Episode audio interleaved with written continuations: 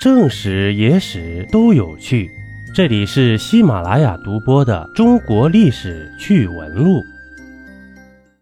这一集呀，咱们一起揭秘一下中国历史上第一面国旗——黄龙旗是如何产生的。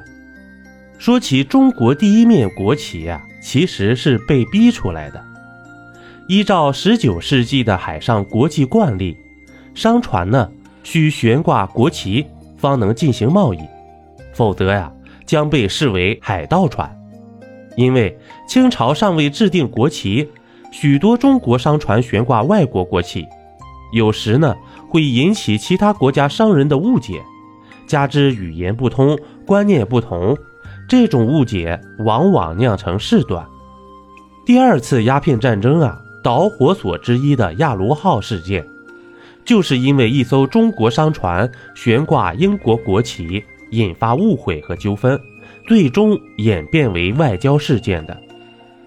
在亚罗号事件以后，美国驻华公使列威廉和一些商人建议，清朝政府需仿各国成立，制定一种国徽，以便商民遵用。然而，清朝政府后来仅在华商买用洋商火轮甲板等项船只章程中规定啊，禁止中国商船悬挂外国国旗。清政府并未设计本国旗帜，更谈不上设计国旗。就这样，国旗的事情就拖了下来。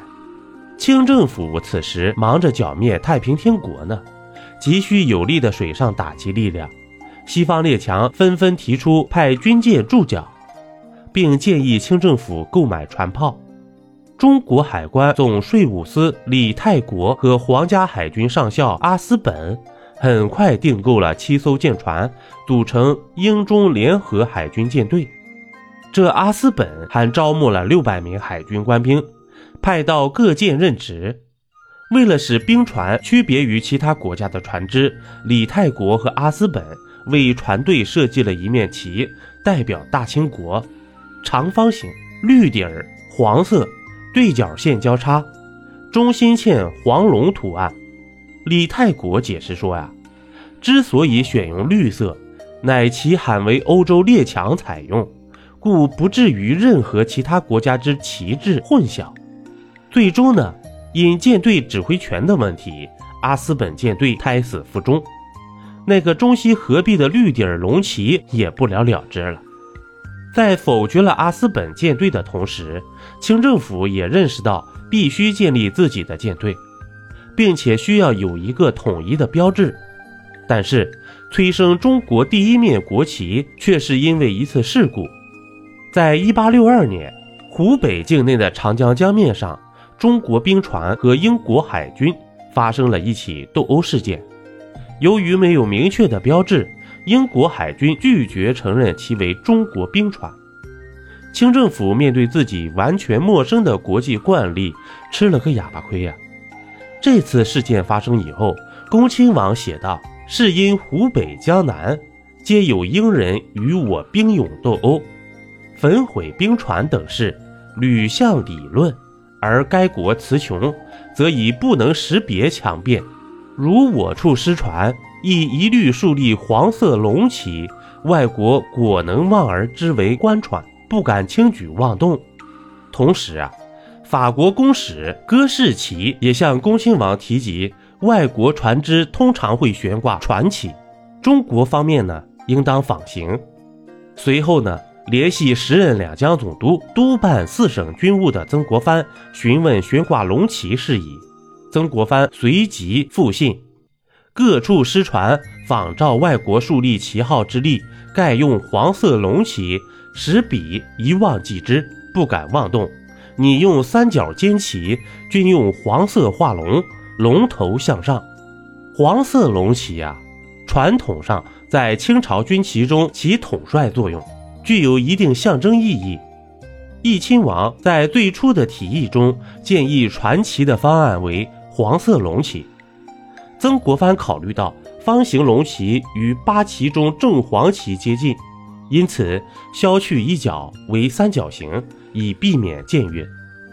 总理衙门呢又向慈禧提交了很多备选方案：八卦旗、麒麟旗、虎豹旗。一八六二年十月十七日，清政府批准了总理衙门的奏议，并委托总理衙门发表照会，希望行知贵国各路水师及各船只，嗣后遇有前向黄龙旗帜，即系中国官船，应照外国之例，不准擅动。倘有一动，即照犯禁办理。之后呢，中国所有水师船舰。均悬挂三角形黄色龙旗，并以黄龙旗作为中国官船旗号。一八七二年，总理衙门扩大了三角黄龙旗的使用范围，制定了具体的样式规范。一八七二年十二月三日的《申报》上曾刊登对三角形黄龙旗的说明。北京总理衙门召会各西国官员，为中国新定旗式，形如三角。色用黄，中画龙用蓝色。所有福州、上海炮局所制船舶及各关口巡河船，均见此旗以标认识。随后，在一些外交场合和博览会中，政府使团和外国机构有时也会用三角形黄龙旗作为代国旗。然而啊，这面三角形黄龙旗仅被称为中国旗帜。在使用时，系为误传补道而用，并未奏明定为万年国旗。一八八一年九月，北洋水师从英国订购了“扬威”“超勇”两艘巡洋舰回国。